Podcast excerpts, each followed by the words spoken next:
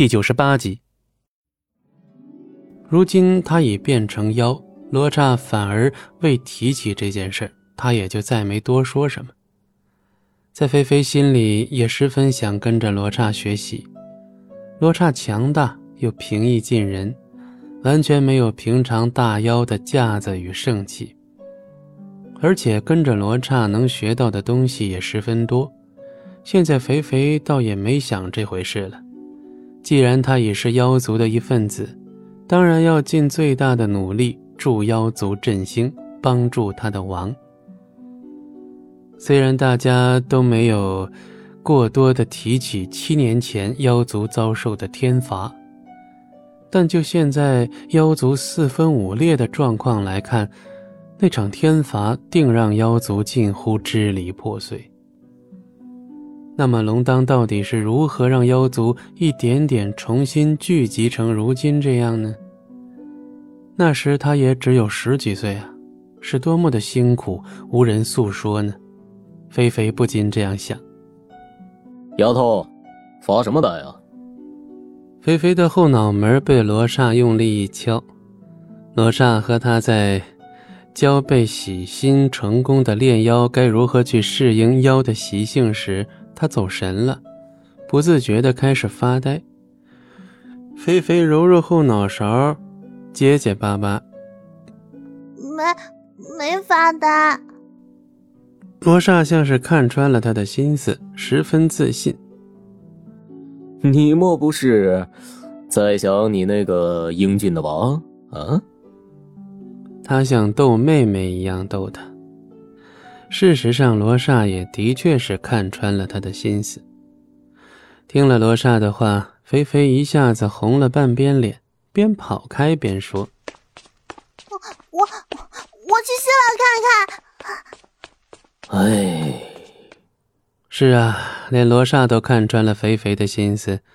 明明这份被他刻意隐藏起来的感情不会有结果，可他偏偏放任他一而再、再而三的无限发展。又一个痴心人罢了。在南牢和西牢历时了一个月的教导炼妖任务，终于圆满完成。罗刹和肥肥回到了萧山。其实回了萧山也不常见龙当的身影，因为他这段时间就只在两个地方来回往返，一是议事房，另一个则是他自己的房间。随着萧山中妖族数量增加，龙当需要安排和策划的事也越来越多。不过无论再怎样繁忙，每晚素素入睡前，他都会去查看一番。即便是听摄影的汇报，他也无法安心。以前素素还在昏迷状态时，龙当日日同他待在同一个房间，只是他睡床，他睡长椅而已。现在素素醒来，龙当自也知晓他心中所想，只每晚悄悄地进床查看他是否安好，便退了出来，在议事房中就寝。被龙当如此迁就的人，素素依旧是第一个。第二天，肥肥来探望素素。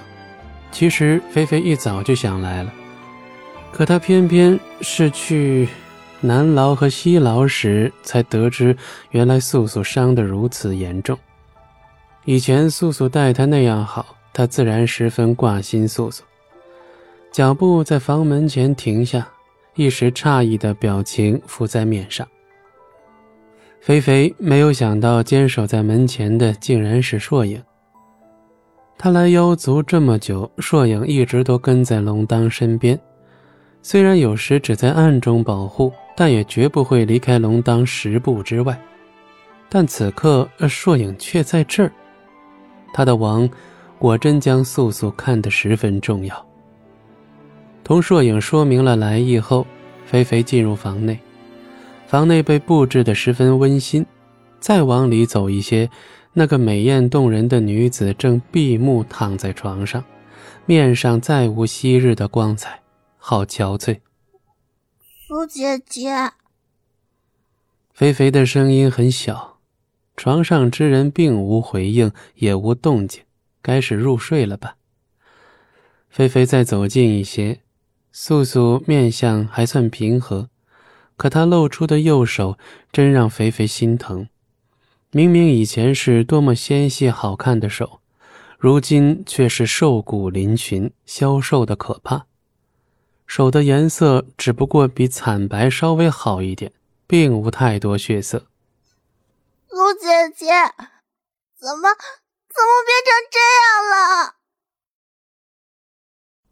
本集播讲完毕，感谢您的收听，我们精彩继续。